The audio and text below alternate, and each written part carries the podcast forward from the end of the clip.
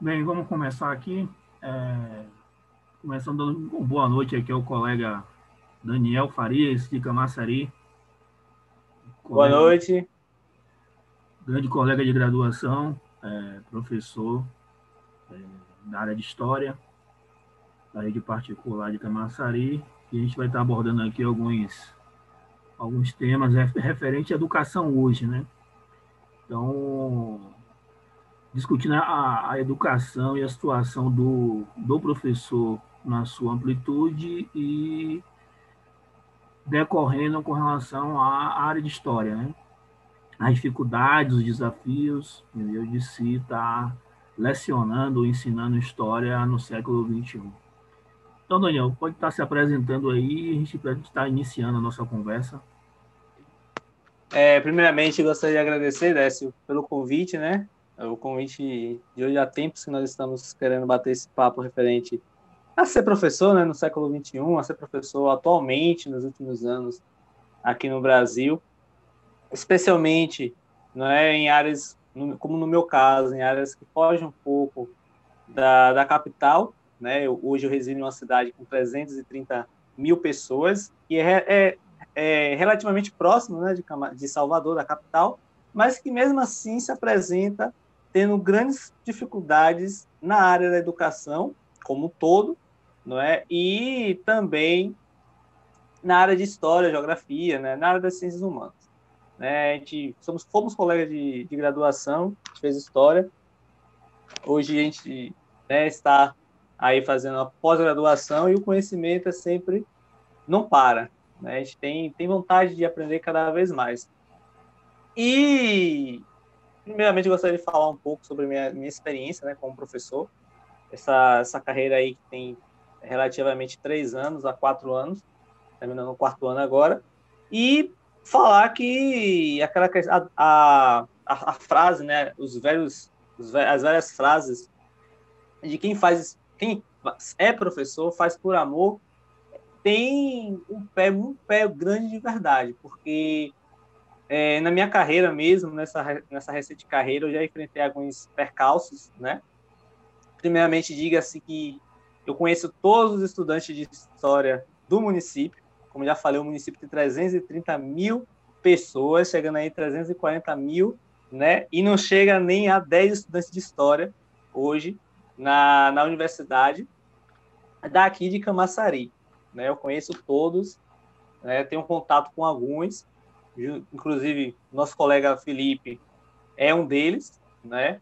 E, e em outras áreas, aí se coloca aí sociologia, geografia, filosofia, são menores ainda, né? Geografia mesmo é um é um número menor de, de estudantes e de professores. Geralmente você encontra é aquela velha questão, né? Geralmente quando se encontra um, um professor de geografia é formado em história, né? E é isso, tipo, é uma, é uma dificuldade muito grande, na verdade, você iniciar.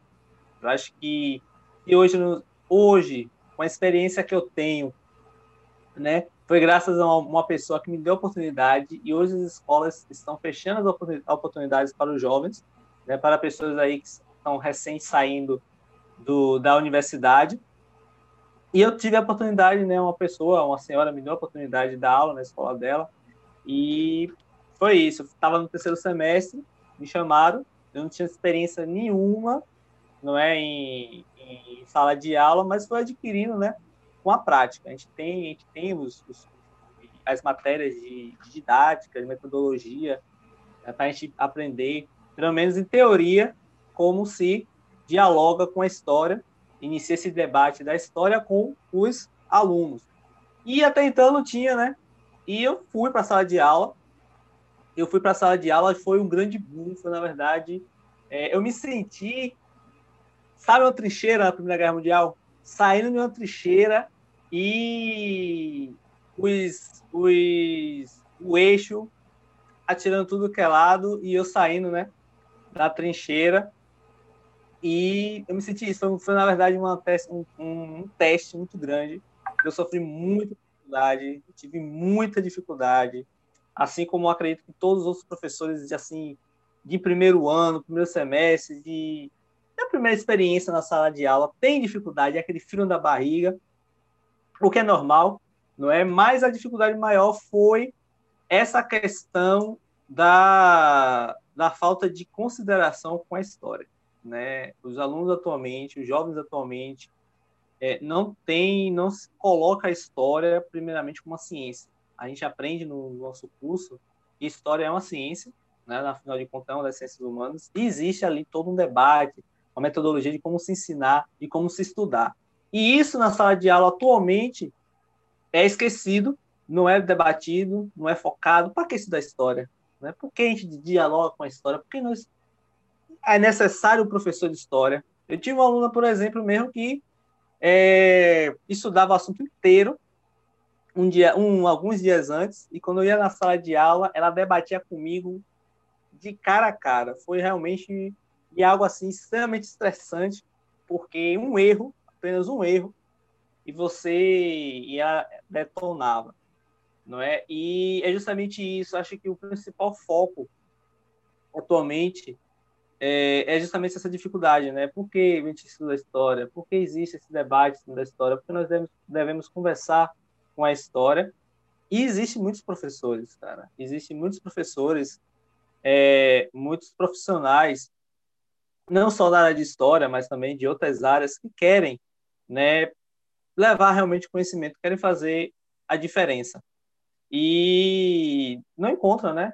É, não encontra portas abertas, não encontra oportunidade de, de, de ensinar a história, é como se qualquer um, qualquer um pode ensinar a história. Eu estudei, eu trabalhei numa escola que a diretora colocou uma formada em direito para dar aula em história, né? Eu não dei aula de história, eu dei aula de geografia, assim como continuo dando em, em algumas instituições onde dou aula, mas eu me senti assim, tipo, inferiorizado, né? Rebaixado. E até porque não, é regularizado, né? O Congresso, nosso Congresso Nacional não regulariza a profissão do, do, do, historiador, porque a história, assim como os outros debates, outros, essa, essa questão cultural da memória, o debate pela memória, é extremamente importante. Não é? E hoje nós temos um, uma nova, se busca uma nova ressignificância sobre isso, e a nossa, nossa atual, nossa atual luta, nosso atual conflito, atual luta, né? a luta pela, pela cultura, não é? E é difícil, cara. Foi um, é um, é um no início, não minto, no início você escolhe primeiramente, né? Eu gostaria de comentar um pouco a minha escolha por fazer história, né? Porque eu quis fazer história, basicamente porque eu gostava. Né? Existem aqueles que vão por vão acreditando que é um, discurso, é um diploma fácil, é um curso fácil, e não é um curso fácil. Você ensinar história não é um curso fácil. Esqueça isso. Aqueles que querem pegar o, o, o diploma, acabou. Pronto, um ensino superior, fim de papo. E existe aqueles que fazem história, entram em história, é 880. Então você gosta, você desgosta, você né, encontra dificuldade. que entra na história e, por minha experiência, assim, o que eu senti foi, primeiramente, vocação. Senti que eu nasci para aquilo, para ser professor né? Nascer para ensinar. A melhor coisa que existe é, é transportar o conhecimento, dialogar. E segundo, me tornei uma pessoa muito mais revoltada. Né? Você, me, me, eu, eu, você começa a estudar, você começa a se aprofundar e você começa a perder paciência com alguns, alguns debates. Algumas coisas que você está na cara, na cara que aquilo ali não. Você, você traz fontes, você traz argumentos, né? Com fontes, e mesmo assim bate. É aquele velho eu acho, não é, eu acho, meu amigo. Tem fontes, tem documentos. Uma pausa, eu acho que também vem muito do seguinte, é, você estava aí contando sua experiência tal como professor e, e a área né, em questão, é, área de história, eu acho que também existe um, um, como é que eu posso dizer, uma, uma ideia de que você ser um professor de história é você um contador de história, né? Então, não requer método, não, é uma, não se trata de uma ciência, né? porque o professor, quando é professor de matemática, é, talvez por ser uma área é, exata, né? área de exatas, é, tem um respeito maior ao professor de física, Às vezes até em outras áreas, até, até em outras áreas da, da, da, das humanas, você observa um, um, um, tratamento diferente, né? Se você tiver um professor, por exemplo, de, de letras ou de, literatura, é, é, ele não toca em certos pontos que obrigatoriamente um professor de história tem que tocar, entendeu? Então, você vai dar aula de história, eu vou dar um exemplo é, durante a, a, minha formação, que eu, durante o estágio, é, você dando aula sobre civilização romana, você vai uma hora ou outra falar sobre o cristianismo. Então, as pessoas acabam aqui misturando o debate com o discurso religioso, e aí você, como professor, vai ter que dizer que não, eu sou professor de história, sigo certas premissas para estar dando aula, e eu não, não posso estar me cerceando por questões religiosas de A ou de B, entendeu? Então, quando você leva um, um assunto para ser debatido em sala de aula, por exemplo, o professor de história tem que ter o cuidado, ou não, entendeu? Tem que ter o cuidado de que, que em certas áreas não, é, não se faz necessário, né? Não obrigatoriamente é um professor de matemática, um professor de, de português ou de literatura, professor de, de, de ciências ou de, física, química, biologia, vai tocar em certos assuntos que são efervescentes, né? que às vezes geram discussões, debates na sala de aula, que pode até acabar com a aula. Né? Já, já, já aconteceu isso comigo. Pode continuar. Eu acho que isso acontece com todo, todo mundo. Acho que todo professor de história, de humanas, acho que chega um momento que se, se coloca na frente de, de um debate e, e com, a, com, com, os alunos ali, com a vontade ferrenha dos alunos de discutir esses pontos, né? E isso é interessante porque assim essa, essa questão da de temas, né? Porque a gente toca, a gente tema, a gente toca em temas bastante ainda muito, como se pode dizer, temas fundamentais da nossa sociedade, né? Sociedade brasileira. E o debate com essa questão da metodologia existe um método de se ensinar história, eu acho que precisa... O professor, o professor de, de, de, que vai ensinar, vai dar uma aula de, de ortografia, por exemplo, o aluno vai dizer a ele se acha ou não que deve haver ou existir crase, entendeu? Ele não vai discutir com o professor ou não se ali deva ou não existir uma vírgula, entendeu? Ele não vai discutir com o professor de matemática, por exemplo, se 2 mais 2 são 4, ele não vai entrar nesse tipo de discussão. E você dando uma aula de história, você vai falar, não, sobre o período da ditadura militar, não, mas não foi ditadura. Entendeu? Você vai ter que ficar nesse confrontamento de estar tentando explicar às pessoas o que é um conceito de ditadura, o que é o conceito de um regime democrático, entendeu? Então requer todo esse exercício que em outras áreas você não tem. Não estou querendo dizer aqui que a, a não, não ser professor de história seja mais fácil, né? Não estou eu... isso. O que eu estou abordando aqui, na verdade, é uma dificuldade da área de quem atua é, lecionando história. Né? Eu acho que nesse, nesse, isso me lembrou um, um tema, estava até discutindo com minha irmã recentemente, esse tema da questão da, da metodologia e de quem é apto para ensinar, ensinar história. Nós passamos por uma, uma graduação, uma formação, né, alguns pilares mesmo de se, pesquisa, de se pesquisar a história, que são fundamentais no curso. E atualmente você lida com alunos que abrem um vídeo no YouTube de um, de um YouTube explicando, vou citar o nome, por exemplo, Felipe Castanhari. Aí ele vê o vídeo do Felipe Castanhari, pá, pá, pá. Ah, não, professor, é que o Felipe Castanhari falou isso, isso, isso, isso, isso, isso. Aí você, tipo, que vai contra ao tema, por exemplo, os pontos os conceitos da aula que você está ministrando. Aí você vai, aí entra naquela, naquela discussão ferrinha, ah, mas o Felipe falou isso, mas o YouTube falou isso. Ah, sim, mas existe esse debate, e tá, tá acontecendo esse debate atualmente, e tudo mais. Uma forma que eu, que eu isso é extremamente irritante, uma forma que eu aprendi a, a lidar com isso é trazer fontes históricas para os alunos verem. Né? A gente teve, na nossa graduação, a gente teve uma aula sobre o Brasil, muito interessante.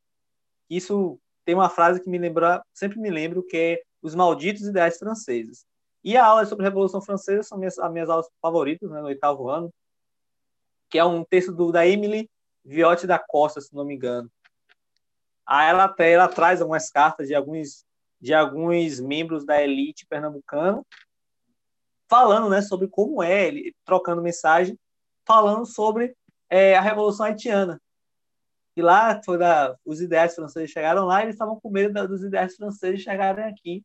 E é uma carta, uma correspondência muito interessante, porque mostra como a elite pernambucana, a gente pode aí, não querendo estereotipar, né, generalizar toda a elite de outras regiões, mas que tem um pensamento semelhante, não é? Viam esse, esses ideais franceses, viam a revolução do Haiti como algo perigoso. Aí você traz todo o conceito, todo o contexto da revolução haitiana, aí você vai discutir Brasil logo depois disso. Aí eles, quando você traz esse texto, é muito interessante, é uma carta, uma, é uma folha só. Eles ficam chocados, eles ficam, como assim, professor? Entendeu? É uma forma, é uma forma de, de se lidar porque aí você está ensinando o aluno a como estudar uma fonte histórica, a como interpretar aquela fonte. Né? E isso, isso me marcou muito, porque quando eu li, eu me senti enfurecido, eu me senti assim, irritado com tudo aquilo, né? Não é esse um sentimento que vai se esperar por outros alunos, mas eu percebi como a, como a elite do nosso país pensava daquela, naquela, no século XIX, no início do século XIX.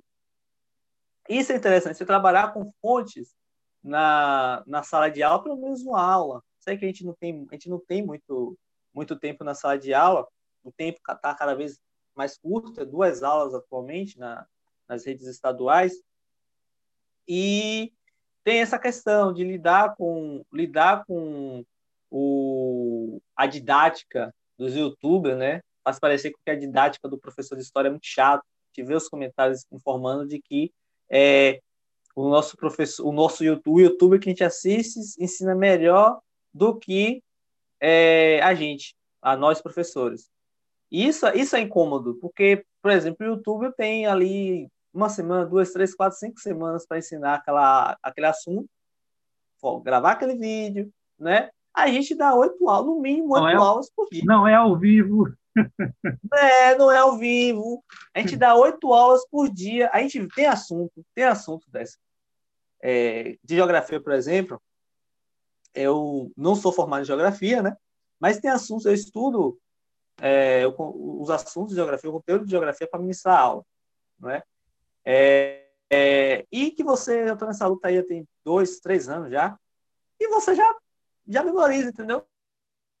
Você, pensa só você falar isso de manhã, de amanhã toda, tem dias que é a manhã toda, a tarde toda, e temas também de história, você não tem mais aquele gás, você não tem mais aquela animação toda de, de explicar um, um, um explicar todo o conceito daquele assunto, entendeu? Então assim, eu acho aí sempre aí, aí entra o debate. O debate atual é os professores de história têm que se reinventar.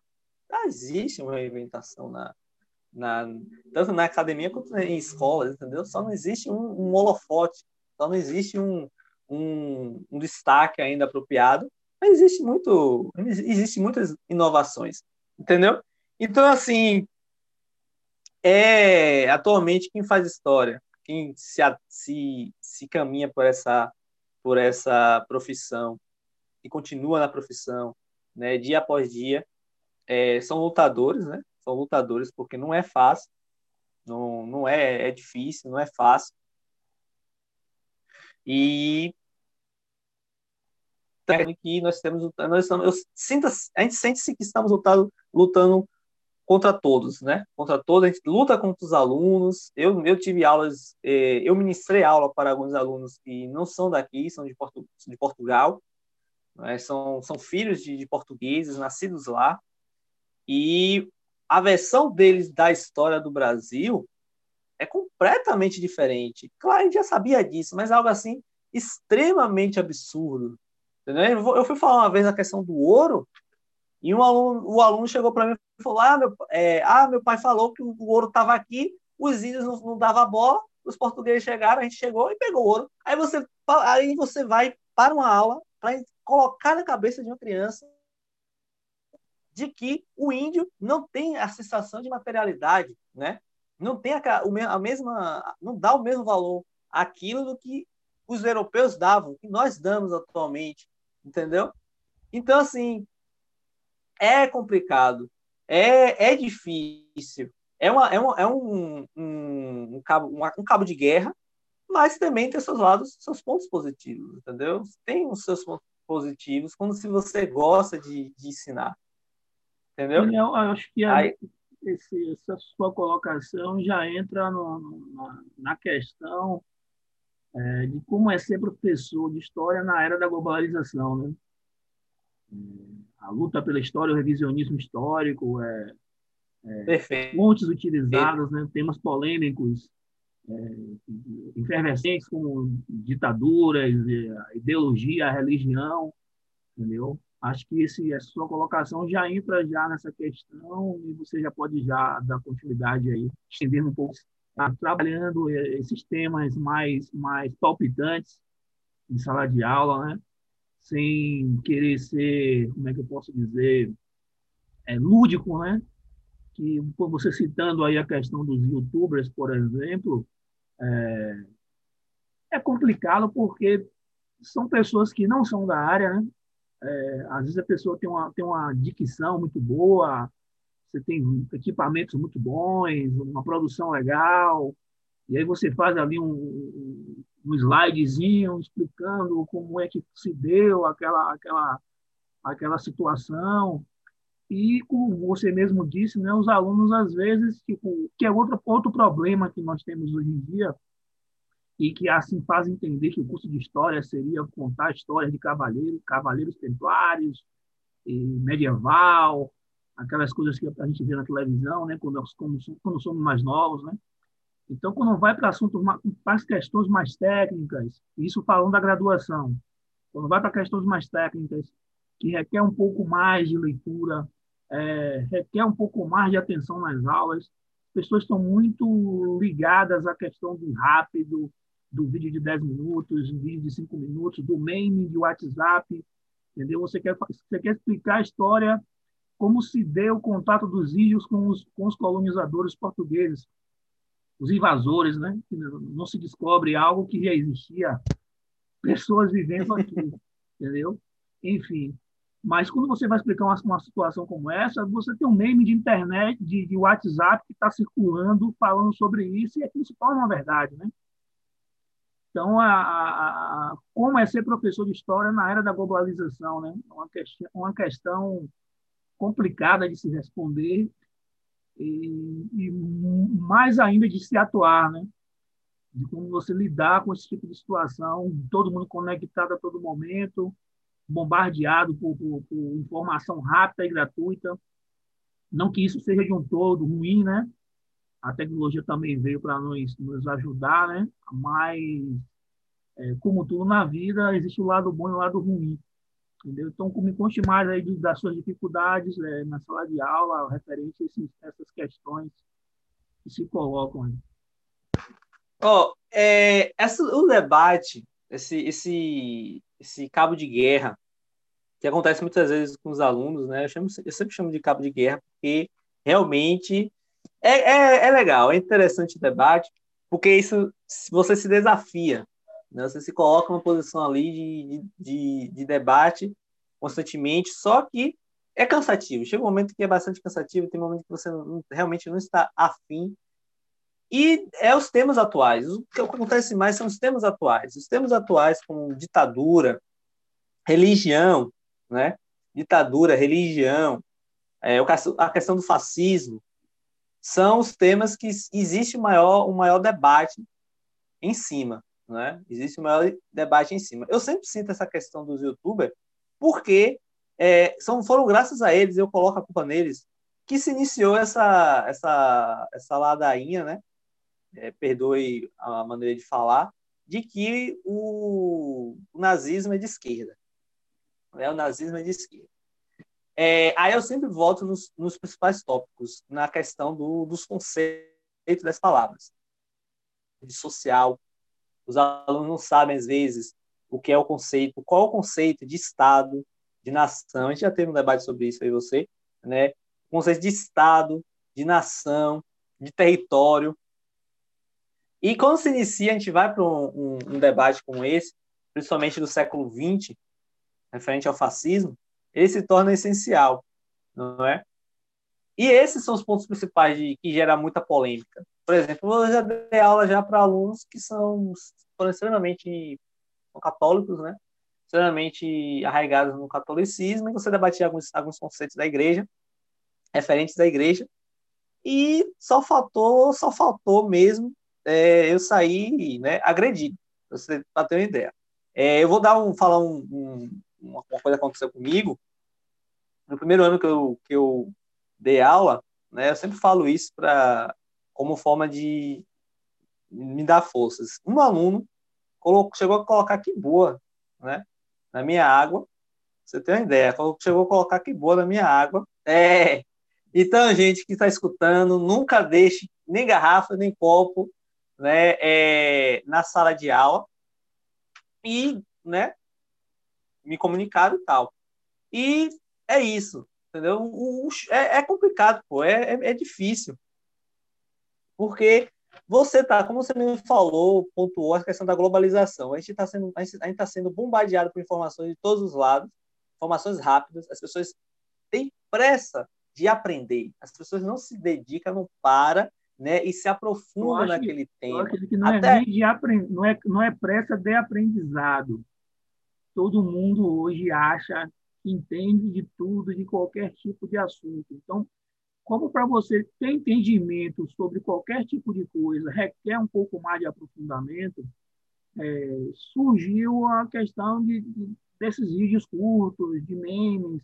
Então, um cara hoje, para entender de mecânica, por exemplo, ele com três, quatro memes, ele sabe desmontar o motor e montar, entendeu? Com um vídeo de cinco minutos no YouTube, ele sabe desmontar o motor e montar. É, é com um vídeo no YouTube, você sabe fazer uma, uma cirurgia neurológica, entendeu? Sendo que para você fazer um curso de medicina requer cinco, seis anos, fora com residência, entendeu?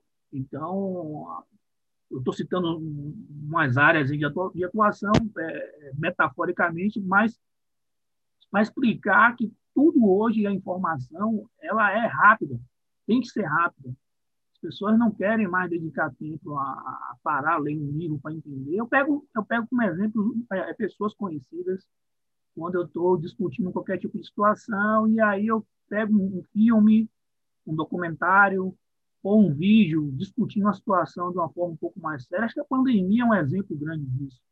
Entendeu? Quando você pega um vídeo, por exemplo, de um, de um imunologista discutindo a situação da pandemia, ou até mesmo cientistas discutindo isso, né? A gente tem alguns aí, é, como é o responsável pelo consórcio, consórcio aqui no Nordeste, o Micaelis, é, quando você vê vídeos dessas pessoas tentando explicar um pouco mais a situação, e a, e a explicação não é simples, requer um pouco mais de tempo, né?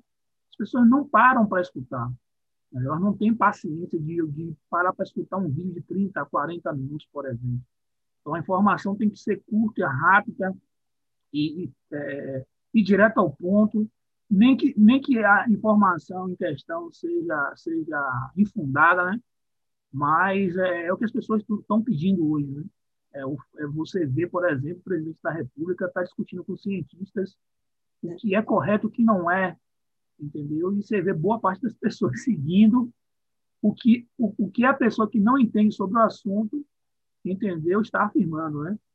Não só no Brasil, isso é no mundo todo. Você viu o caso de Trump nos Estados Unidos, por exemplo. Né? O cara supostamente acabou de pegar, é, de, de, contrair Covid e, continua afirmando aí, defendendo o não uso de máscaras e coisas do tipo. Entendeu? Então, essa, essa dificuldade com relação à disseminação da informação, é, fake news tal, é, acaba que impactando também na nossa área. Né? E, é como eu, e eu volto a dizer, não tem como, por exemplo, um professor de matemática pegar uma situação em sala de aula onde o aluno vai questionar ele que 2 mais 2 são 5, entendeu? É, você não vai presenciar uma questão dessa. Mas se você for, for falar, por exemplo, do processo, é, é, é de como se decorreu o processo de, de, de escravidão de, de pessoas oriundas da África no Brasil, entendeu? As pessoas foram escravizadas aqui, né? É, elas não nasceram escravas, né? As pessoas se tornaram escravas, foram escravizadas. Né? É, você vê alunos, às vezes, de questionar isso porque ouviu alguém falar que os africanos se entregaram aos portugueses para serem escravizados no Brasil. Né? Então, é, isso vem dessa questão da propagação da informação, é o... informação curta, rápida. É o problema do, do guia do politicamente correto, né? Incorreto. Sim, também. É a, é a lastração, espalhamento da, é uma sociedade da desinformação, melhor dizendo. Você tinha Leandro é, nós, nós não estamos sendo informados, nós estamos sendo desinformados. É isso mesmo. Né? E é, até na nossa área, né? A gente, por exemplo, nem o professor do mundo, nem o professor de história sabe toda a história. O professor, uhum. Né, quando se, se gradua, até no momento que está fazendo seu TCC, ele se dedica a um assunto. A uma área em questão. Entendeu? Aí ele vai, e vai estudar aquele tema, e isso vai se aprofundar, né? vai ser especialista naquele tema. Exatamente. Nossa própria área já, já, já tem essa, esse, esse debate, né? E eu acho que. E fora essa questão da globalização, o anacronismo também, a visão do anacronismo atual também é muito, é muito grande, aí que dialoga com o revisionismo histórico, né? inclusive, né? figuras inclusive aí como, por exemplo, Che Guevara. Histórias como, já tive aluno né?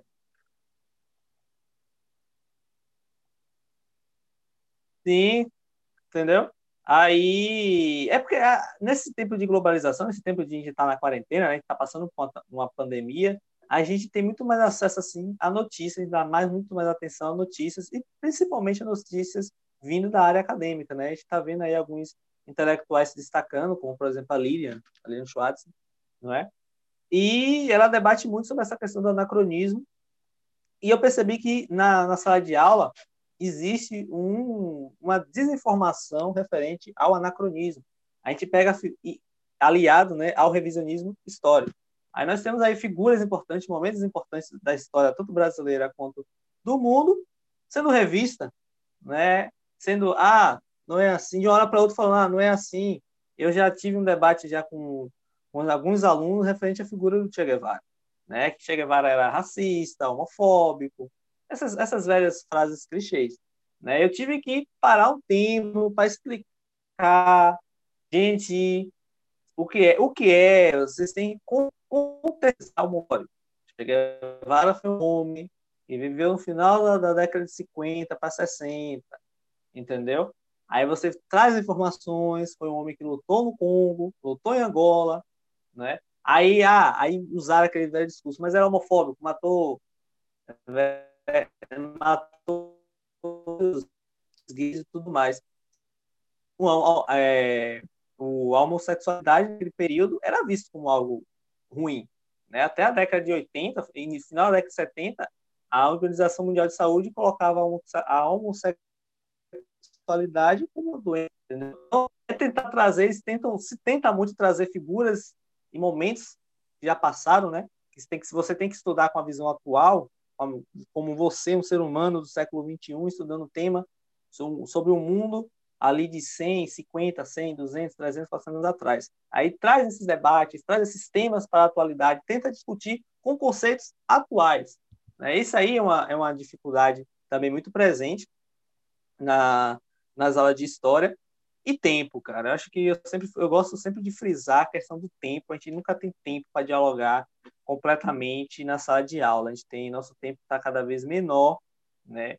A gente tem a gente tem uma aula, duas aulas na rede na rede estadual, por exemplo, duas aulas por semana de 50 minutos. É, aí também temos que puxar a orelha de alguns profissionais da área de educação também que é, demora 10, 15, 20 minutos para adentrar a sala, e quando entra, faz a semana acabou. É, quando entra, acabou. Eu já, eu já, eu já, eu já fui estagiário de um, de um profissional que só falava sobre questão política na sala de aula. Passava 30 minutos falando sobre questão política na sala de aula, e quando eu entrei para assumir a turma, os alunos fizeram baixo assinado para eu ficar na sala para ficar na turma, para ministrar a eles a aulas de história.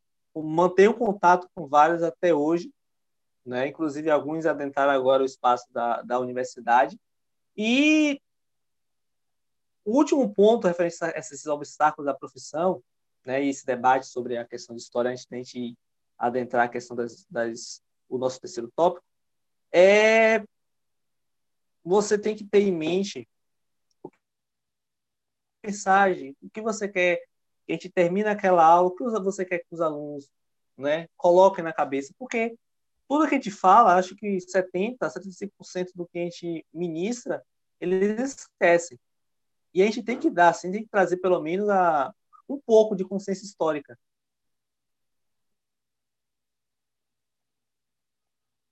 Um pouco mas pelo menos perceberem o que está acontecendo ao redor deles atualmente. Né? Isso é resultado do que aconteceu lá atrás. Entendeu? Que eles também são sujeitos históricos, eles também estão fazendo história. Quando eu falei isso nas minhas últimas aulas na rede estadual, eu falei isso para uma série de alunos do terceiro ano, eu falei que o Estado, né, o, o, o nosso Estado brasileiro, o que o Estado brasileiro esperavam deles, eles tinham o objetivo de adentrar a universidade, muitos diziam que queriam, eu expliquei, gente, ó, nós estamos nessa posição agora, por causa de coisas que aconteceram anteriormente, não é? e que o, o, o Estado brasileiro, a sociedade, vai se colocar vários obstáculos, vai se vai colocar vários obstáculos na sua frente, né? É, e que o professor de história tem que se colocar ali não como não como libertador, né? Mas tentar pelo menos instruir 1%, né? Aquelas aquelas mentes. Eu coloquei, eu, eu citei e falei que é, não tem universidade, muitos queriam fazer a universidade, de uma turma de, por exemplo, 40 alunos, recebi a notícia outro dia que uma das minhas alunas foi aprovada no curso de, de como é o curso de dentista, né? O curso de esqueci o tema agora, odontologia. Obrigado. Adentrou o espaço, mas que em um período até o tempo, Técio, até o tempo que se, que se dedica que o Estado, né, a sociedade coloca para aquele curso, o período do dia é um obstáculo muito grande. Você adentra aquele espaço e já tem vários obstáculos na frente. Se coloca pela manhã, só tem pela manhã, apenas da manhã. Empurrando para fora, né? Isso. Eu, eu citei, ela, ela me, me comunicou, eu expliquei, ó, é isso, espere isso, isso e isso, mas coloque sua cabeça para cima, ergue sua cabeça. Não, eu, por exemplo, fui, fui o primeiro da minha família a adentrar o espaço da universidade. Entendeu? Sou o primeiro em, na minha família a fazer um, curso superior. E depois de mim veio minha irmã, veio meu primo, entendeu? Estou agora iniciando a segunda graduação. Então é trazer essa consciência histórica, entendeu? Trazer a consciência histórica de que existem alguns fatores, existem fatores ali que trabalham contra. Até a prova que eles fazem do Enem é contra. Eles não têm, os, os alunos da, da rede estadual, a prova do Enem para os alunos da rede estadual é feita para barrar eles. Não? Eu expliquei, eu, esses são esses temas. A gente tem um professor de história, um profissional de história, o educador, tem que conversar não só com aqueles a partir, a partir do, do passado. Momento, a partir do momento que você de uma avaliação algo que você não, não, não deu durante a vida, a vida escolar do aluno, é porque você está querendo excluir ele daquele ambiente. Isso. Eu falo, eu levanto esses temas, né? É, o ouvinte pode acreditar que está fugindo um pouco do tema, mas eu levanto essa questão porque é o dever do professor de história, né? O professor de história tem que conversar com, tem que criar uma ponte, uma ponte de diálogo com aqueles que vieram antes, com os acontecimentos que vieram antes, ensinar que aquilo que veio antes é resultado, né? O que o, agora é resultado daquilo Resulta que veio antes. no presente que no qual nós compartilhamos. Né? Isso, entendeu? E é isso, são, é, é encorajador quando a pessoa realmente gosta, não tem, não tem, faça chuva, faça sol, é, tá ali na sala de aula, discute, conversa, é incrível, é, é maravilhoso a profissão e é, é triste também. Compartilha do seu mesmo sentimento é, é, é triste porque você vê que as pessoas não dão não dão devido valor, entendeu? É, é, é triste, é inglório. Eu me sinto que nem um dos filmes do do Quentin Tarantino, né? Um bastardo inglório, porque é porque tipo você tá ali ministrando aula Aí você vê pessoas que engenharia, engenharia, é, direito. Eu tive, eu fiz um, um, alguns meses de cursinho numa sala de, de 100, 90 a 100, só tinha três alunos que queriam fazer história. Entendeu? Três alunos que queriam fazer história. E geralmente, quando você adentra esse espaço, é porque um professor marcou você e, e pronto, não é? E é isso, cara. A gente mas pode achei, passar... Mas, mas, aí acho que já é uma questão mais da ordem capital, né, velho? Tipo, o mercado é. de trabalho, a ordem social, se implanta na cabeça que você, para ser bem sucedido, existem certas profissões a seguir. Eu, escutei muito na, na, durante parte de minha vida, quando alguém ia me perguntar sobre alguma área para atuar, é, essa área dá dinheiro? Tipo, eu estou pensando em fazer isso, dá dinheiro? Então, o, o dinheiro, o valor da profissão está muito ligada ao seu rendimento, né? Qual é o retorno que eu vou ter com isso financeiro para que vale a pena eu me dedicar a isso, né? Então é um problema é, a, ser, a, ser, discutido também. Né? Sim, sim. Eu eu enfrentei também muito isso. Um grande parte da minha família queria que eu fizesse engenharia, né? Queria que eu fizesse engenharia e não me arrependo de, de ter feito história, de ter entrado na área da educação, porque um, quando alguém vem dialogar comigo, falar ah, é bom a área de, de educação e tal, eu uso um momento simples, né? Que é você sempre vai ter trabalho. Você nunca vai estar, você pode não ganhar bem, mas você Sim. sempre vai ter trabalho. Você sempre vai, entendeu? Ter um espaço para atuar, seja em história, seja em geografia, seja em filosofia, sociologia você sempre vai ter um espaço ali atuante e depende de você. Tipo, a questão, a questão salarial, é, a questão salarial é, é importante, mas você também tem que ver também a sua própria felicidade. Você se sente bem, você se sente cansado naquela profissão e ponto. Eu me sinto, eu sinto que eu posso fazer isso com mais de 30 anos. Eu garanto mais 30 anos, né? Daniel, vamos lá para o terceiro tópico, que é com relação. Palavra dessa. Uma palavra dessa, Santiago. Com relação a, a, a, ao uso das novas tecnologias em sala de aula, né? É, é, é um tópico.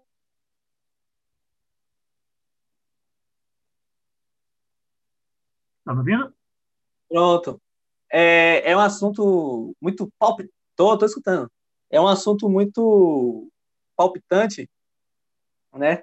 É um assunto muito palpitante, porque eu sou da área de, de novas, novas, novas tecnologias na área da, do é ensino de história, né? História. eu não me considero nerd da história, não, né?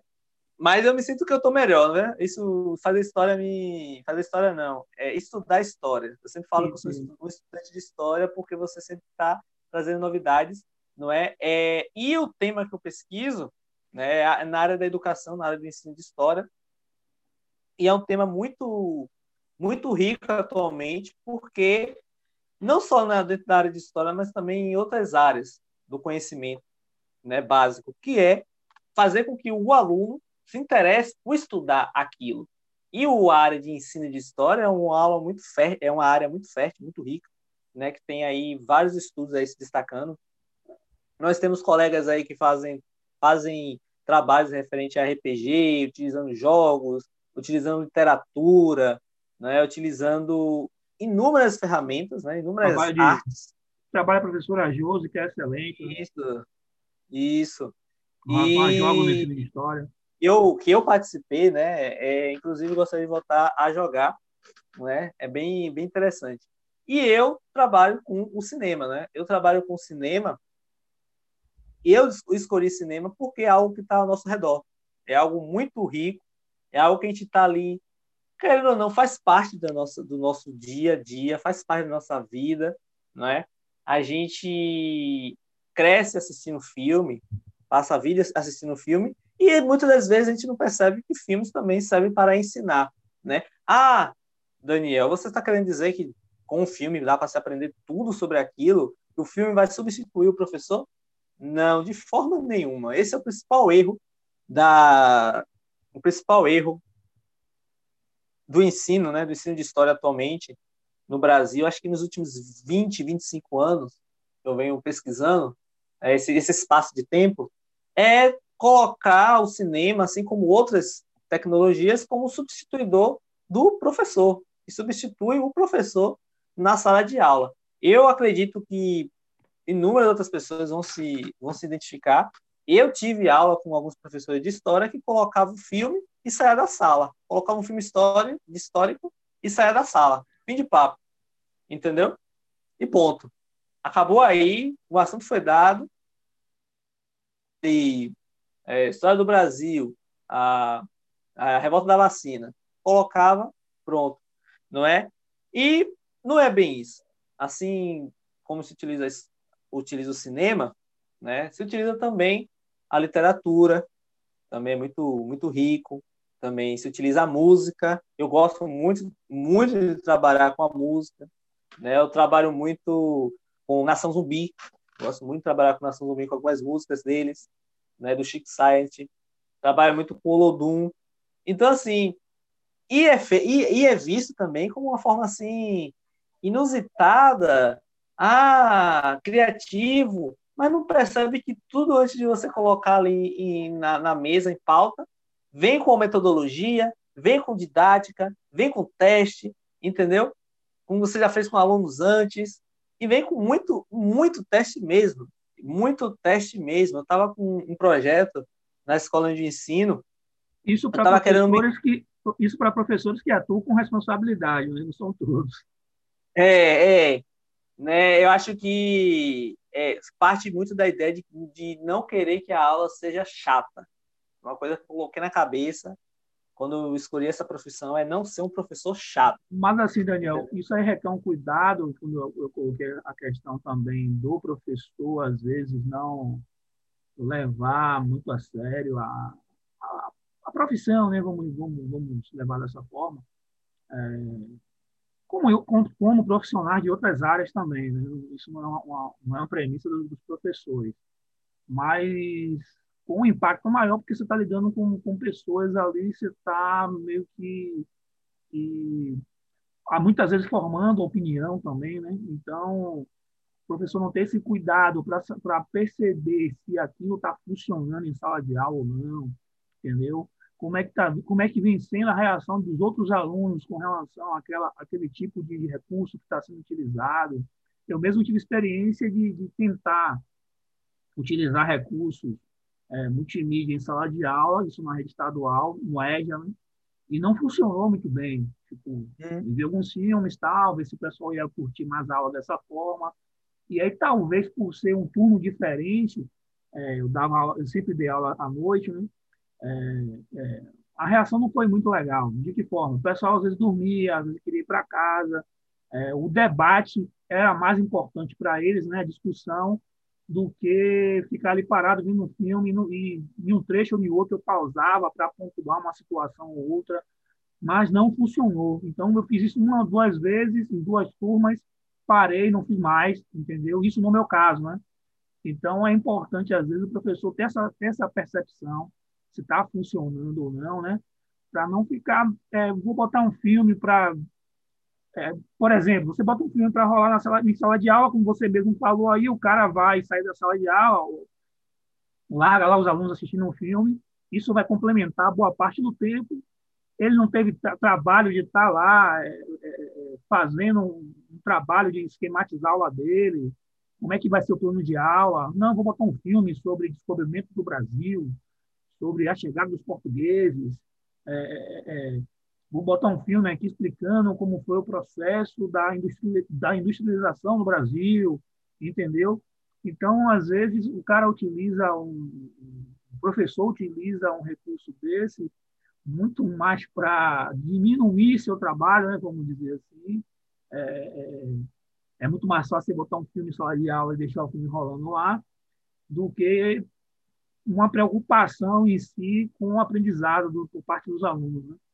se aquilo vai facilitar ou, ou, será que vai dificultar ainda mais o aprendizado. Né? Isso.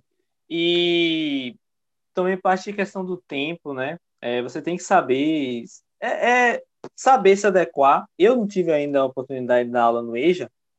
Eu dei aula só para o máximo que eu já dei assim de faixa etária dos alunos, vai até 20 anos, 19, 21 anos, né? Pessoas relativamente jovens, pela manhã e pela tarde. E foram positivos, né? Foram positivos. Já, o EJA, o EJA, a gente tem que saber que a realidade é diferente. São pessoas ali que trabalham o dia inteiro, luta de sol a sol, e chega à noite, né? Vai para a aula e se você colocar um filme, é, pelo menos sem uma programação, sem alguns pontos principais para você abordar, se utiliza muito. Eu estava lendo um artigo muito interessante, esse, esse debate do, do de é, elementos audiovisuais no EJA, a questão de que você poderia fazer, no caso, não utilizar o filme inteiro, você utilizar trechos do filme, justamente para dar uma dinâmica maior, né, para não deixar eles tanto, tanto assim parados, entendeu? Mas observe e... que tudo isso é crença, né? Isso, isso é o primordial, coisa que a gente já falou lá atrás. Tempo, é, planejamento tempo, é você estudar, porque às vezes funciona para uma turma, não funciona para outra. Isso, entendeu? E geralmente quando eu coloco, por exemplo, eu coloquei uma vez na, na rede estadual onde eu estava estagiando, eu coloquei, troquei os, o, o, horário com o professor, e em vez de dar aula, uma aula separada, eu dei duas aulas juntas, já adiantou checar se a escola tem o, o material de visual, o material para passar aquele aquele programa. E o, e o essencial é trazer filmes que conversem, você tem que trazer, você tem que ministrar o contexto antes, entendeu? Você não pode iniciar um contexto de um, por exemplo, é, Revolução Iraniana. Pô, aí você bota o filme lá na primeira aula. Não, você tem que explicar o que foi a Revolução Iraniana, trazer as principais bases, aí colocar o filme.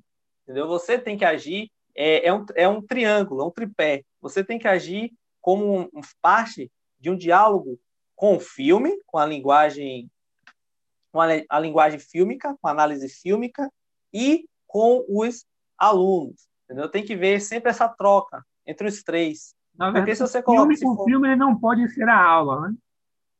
Isso, o filme não pode ser a aula, o filme não pode ser o protagonista Exatamente. apenas da aula, entendeu? Você tem que colocar o protagonista como os alunos analisando aquele filme entendeu? Analisando o filme, eu coloquei, eu tive experiências, eu sempre gosto de colocar filmes assim em alguns pontos e é, relativamente relativamente polêmicos. Eu coloquei já é, Diário de Motocicleta, já utilizei Adeus Lene para explicar o fim do, do socialismo na Alemanha, já utilizei, inclusive uma vez utilizei o, o Charlie Chaplin, isso é muito interessante porque é, tem muitos alunos que às vezes nunca foram no cinema, muitos alunos que não nunca assistiram em grande plano, ou assistiram alguns filmes assim conceituados, coisas que a gente acha, que a gente acha que se nasce sabendo, como a questão do Charlie Chaplin, por exemplo. E eu coloquei para o aluno, no sexto ano, botei um trecho de um filme do Charlie Chaplin, a gente estava falando sobre Revolução Industrial, está se dando Revolução Industrial no sexto ano, para vocês terem uma ideia. É, coloquei e foi assim, eu tive uma experiência encantadora, os alunos tiveram uma experiência encantadora, porque o filme, basicamente, é, acho que é Tempos Modernos, se não me engano, o filme, basicamente, explica uma dinâmica da fábrica naquele período, entendeu? Aí você pausa, aí você conceitua, aí os alunos, ah, né?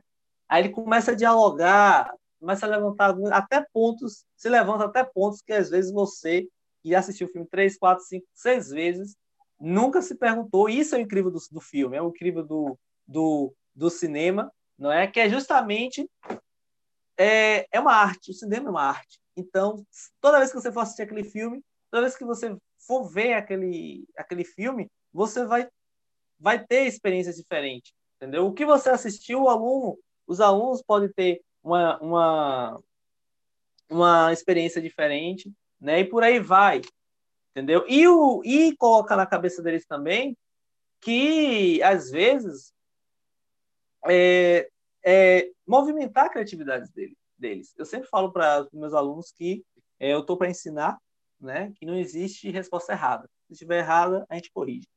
Não é? Se estiver fora da curva, a gente coloca na curva de novo e a gente prossegue. E eu tô doido, um filme que eu tô doido, doido, doido para se colocar em, em andamento, para passar para o oitavo, nono ano, é o Parasita, né? Parasita. Eu tô doido, eu tô só esperando uma, eu uma oportunidade. Assisti, indicação sua, inclusive. Isso, isso. Quando nem, quando Mas nem antes se, disso, quando, quando nem se falava é... do filme ainda. Isso. Mas como se coloca um filme, por exemplo, vamos usar aí, né, para a gente dar prosseguimento para a parte final, a questão de um filme. A gente vai, vamos dialogar um filme, Parasita. Ponto. Parasita é um filme que você tem que falar sobre é, século XX para o século XXI, nono ano, se for ensino médio, terceiro ano, né? Ali o período ali que era, é, queda do muro de Berlim e a explosão do neoliberalismo. Aí você utiliza, você assiste o filme, vê os pontos que devem ser abordados, os principais pontos que devem ser abordados naquele, fi naquele filme, né, para você na hora, um roteiro. Sempre bom se fazer um roteiro, independente se for uma alma, um filme utilizando, é, um filme não, uma aula utilizando filme, outros, outros itens é, tecnológicos, sempre faz um roteiro para você não se perder, né? E na hora do debate do filme, ao passar a exibir o filme e debater, se atrelar aqueles pontos, não é? Ou então, ou então solta uma, um, uma frase aqui, uma frase acolá. Ó, oh, gente, presta atenção nisso. É? é algo que ainda, eu ainda particularmente estou é, me aperfeiçoando. Né? Eu sou ainda estudante, então preparando os projetos para dar prosseguimento à minha carreira na academia, né? Minha carreira na, na academia. E é eu não sei, não sei bem explicar, é como de duas paixões minhas, né? De história e cinema. E dar, transportar essa paixão para os meus alunos, entendeu? Isso é bom, isso é muito bom, você tentar inovar, é, trazendo um pouco da, do que você gosta, né, em referente às artes, para eles, entendeu? Eu e às vezes eles se descobrem gostando daquilo, gostando de tal personagem, de tal assunto, né? que antes eles não iriam prestar atenção. Né? E claro, tudo passando, tudo sendo feito com responsabilidade. Quando você for passar um filme, você tem que olhar a faixa etária, assim como a música, né? A gente está falando como um todo, mas acho que eu estou me concentrando muito no cinema porque é minha área de, de debate. Bem você tem que ver a faixa etária, e tem que ver a faixa etária. Isso é essencial, muito importante, entendeu? É... Coisas interessantes também para se pontuar o país de origem, né? O país de origem que porque a gente vai descobrir para que público está sendo feito. Geralmente, quando eu termino de, de, de exibir um filme, eu mostro para eles, eu, ó, oh, gente, pesquise, ficha técnica. Aí trazem na próxima aula uma pesquisa aí sobre esse país, que esse país pensa, não é? Porque o cinema nasceu como arte, como uma arte é, de, de de miseráveis, né? Uma raça de párias. Eu estava estudando um tempo atrás, quando eu comecei esse debate, eu encontrei esse negócio: cinema é uma arte de párias. Essa frase, não é? É para pessoas que não têm intelecto muito bom, não é? E que é para miseráveis, é algo que vai ser apagado, entendeu? No instante. E não é isso, não é isso que aconteceu. A gente vê aí mais de 100 anos da, da história mais de 100 anos da história do cinema e está sempre se reinventando, sempre tocando em alguns assuntos envolventes, assuntos palpitantes daquela sociedade, incomodando, porque o cinema incomoda, né? É arte, arte incomoda. E, além disso, né, traz o entusiasmo para o aluno se dedicar né, àquele campo, ao campo artístico. Eu mesmo gosto muito que os meus alunos façam poesia, gosto que os meus alunos trazem música para a gente escutar na sala de aula, estou sempre movimentando isso. E esse ano, infelizmente, por causa da, da pandemia, é, alguns projetos meus nas escolas onde eu ministro aula, infelizmente não foram para frente, que foram é, questões tentar misturar não só a história, mas também colocar geografia com cinema, não é? Geografia com cinema. É um documentário incrível que eu passei na aula de geografia, que é o a globalização, globalização vista do lado de cá. Corrija se eu estiver errado que é a do Milton Santos. Primeira coisa que eles olharam e falaram, professor, ele é cientista? É, cientista. É, cientista, da Bahia, não é, com reconhecimento mundial. Todo mundo ficou, poxa, movimento, é palpitante, é inspiração. Entendeu? É inspiração. negro, né? É, e negro, né? Eu deixei isso para eu deixei isso para esse próprio. Ele fala professor, mas ele, ele é cientista porque não se vê o, o, negro como o cientista, como intelectual, Sim. né? E isso aí fica para assunto um, um, um, outro debate, mas é inspirar, é, inspirar, é, é inspirante, entendeu? É algo para se inspirar, para você movimentar as próximas gerações, porque cada um até, um até esse tipo de questionamento você pode estar abordando dentro de uma, dentro de uma aula de história. O que é que o aluno questiona que aquela pessoa não poderia ser vir um cientista? De onde é. vem, de onde vem esse, esse, ideal, entendeu? Que um brasileiro é, é, negro, baiano, não pode ser um cientista reconhecido mundialmente. A história explica isso, entendeu? É porque aí o historiador se torna chato, na verdade, né? Porque tudo ele, tudo ele tende a trazer, ó, eu tenho, eu tenho um, um porquê para esse para, para o porquê disso disso ser dessa da, da forma como é, né?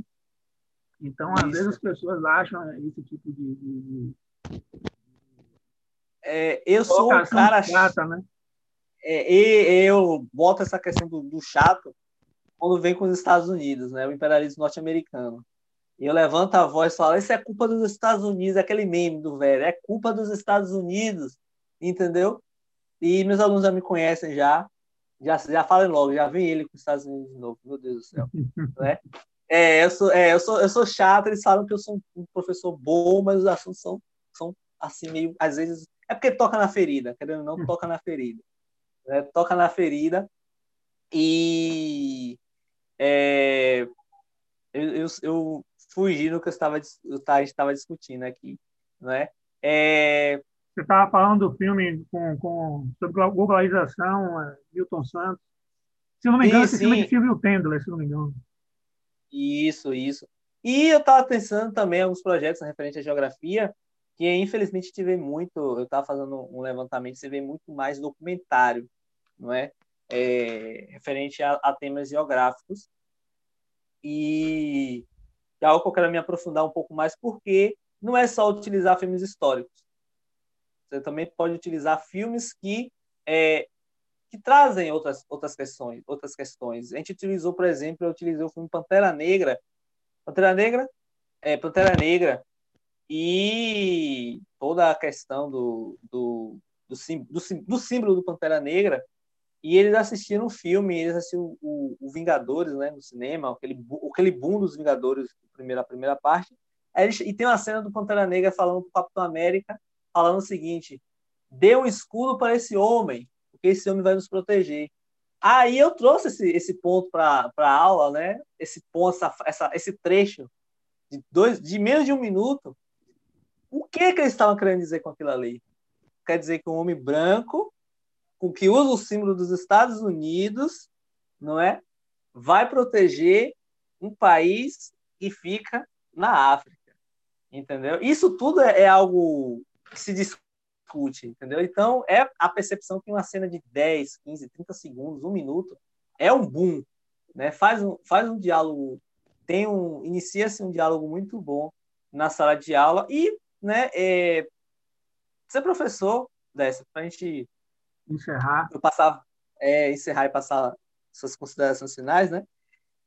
Atualmente é de corajosos, entendeu? Vou ser um pouco romântico agora, e ter um pouco de amor, né? ter um pouco no, no, de amor na profissão e desejo de fazer, de devolver à sociedade, entendeu? Eu, por exemplo, fui, recebi algumas, algumas bolsas do, do Estado, né, do governo, e a gente até discutiu isso uma vez, e tentar voltar, voltar isso, dar de volta à sociedade. A sociedade pagou parte da minha graduação. Investiu na sua formação. Investiu em mim, isso, e quero agora devolver, não é? Devolver a aquela sociedade que eu faço parte. Eu já tive alguns, algumas ofertas de trabalho em escolas particulares assim renomadas aqui da região, não é? E quando eu vi a realidade, vi quem frequentava e eu, se percebe o padrão dos meus alunos que eu ensino hoje, para os padrões, aqueles padrões,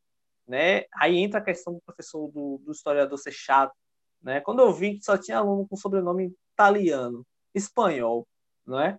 é português, alemão, eu falei, porra, a gente vai ser colonizado novamente, perdão, a, perdão a, a, o xingamento, a gente vai ser colonizado novamente, entendeu? Quando a, um, a coordenadora virou para mim e falou que até os, os, os ex-pobres que, que, recebem bolsa naquela instituição são os, os ex-ricos, são aqueles que recebem bolsa naquela instituição, eu eu pedi, eu pedi para sair no, no mesmo instante. Entendeu? Então, essa vontade de, se trabalhar é importante sim, a remuneração, mas também, né, não ser escravo do, da, da sociedade mercadológica que nós estamos vivendo e ter um pouco de amor nisso, entendeu? Ter um pouco de, de ser romântico nisso, de querer devolver é, à, à sociedade aquilo que nos foi dado, para pelo menos 1%, não é?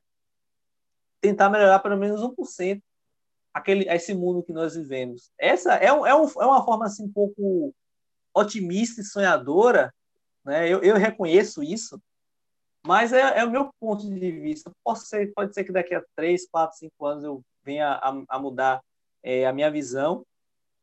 Claro, o, o, ser humano está em constante mudança, mas é como eu vejo atualmente, né? Como diz um, um intelectual que a gente gosta muito, né? a gente compartilha esse, o gosto, esse mundo está grávido de, de outro mundo, né? Como diz o Eduardo Galeano, esse mundo está grávido de outro mundo e um mundo melhor. E é um parto difícil. E ponto. É assim como eu, eu vejo, eu, eu, prossigo, eu prossigo atualmente. Reconheço que existe muita dificuldade, existe muita muito pedra no sapato, entendeu? Aí você vê pessoas interessantes, pessoas inteligentes, pessoas que realmente querem fazer algo sem até sem mesmo a oportunidade de fazer a mudança acontecer, não é? É isso, cara. É, é a realidade de hoje, de ser professor hoje, com a luta pela cultura atualmente em sala de aula, a luta no. Já, já, já se tem uma luta para entrar na sala de aula, e na sala de aula já tem duas lutas, você luta duas lutas ao mesmo tempo, que é essa questão do revisionismo histórico e não é fazer com que os alunos se interessem e tenham pelo menos um pouco de consciência histórica. É? Fazer uma pontuação para a gente estar concluindo, Daniel. Acho que para além do, do romantismo, do ser professor e das dificuldades, das lamentações, é, como você já mesmo citou aí em conversas nossas durante a graduação e mesmo após a graduação, você é um cara que eu converso muito. É, eu acho que deve, consciência, né? Isso deveria ser trabalhado dentro da, dos cursos de graduação entendeu? A consciência é que isso independente de ser da área de, de, de educação ou não, entendeu? Por exemplo, um cara que estuda na UFBA faz medicina, o cara tem que ter consciência que ele é um investimento da sociedade nele e que esse, esse investimento deve ser retornado para a sociedade, né, em bons serviços prestados, né? É, o cara tem que se dedicar aos estudos dele, porque ele está sendo financiado por pessoas que estão acordando 4 horas da manhã para limpar a sua rua, isso está sendo financiado pela sua, pela sua empregada doméstica que está em sua casa e que paga imposto para você estar tá estudando numa faculdade, no curso, no, curso de graduação, numa, numa, rede federal, estadual, ou mesmo privada, né? se, você, se você recebe bolsa. Né? Então, eu acho que requer um exercício de cidadania né? pelas pessoas que estão nessa situação. Entendeu? E isso vai além da remuneração. Né?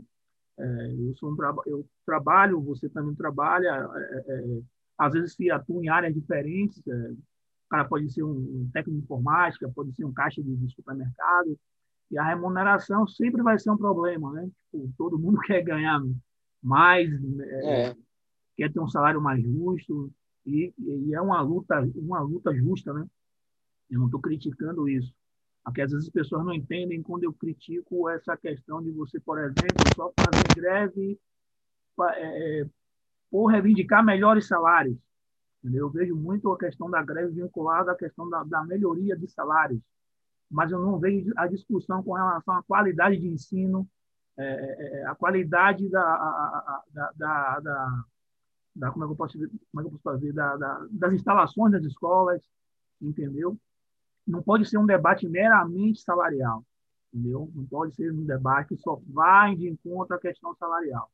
Então, acho que o compromisso do educador é um compromisso com a educação, entendeu? E assim sendo um compromisso com a educação, a educação envolve outros agentes, são os alunos, os outros funcionários das, das instituições de ensino, entendeu? Então, é uma, é uma questão muito mais de consciência de, de, de, do que é ser cidadão, né?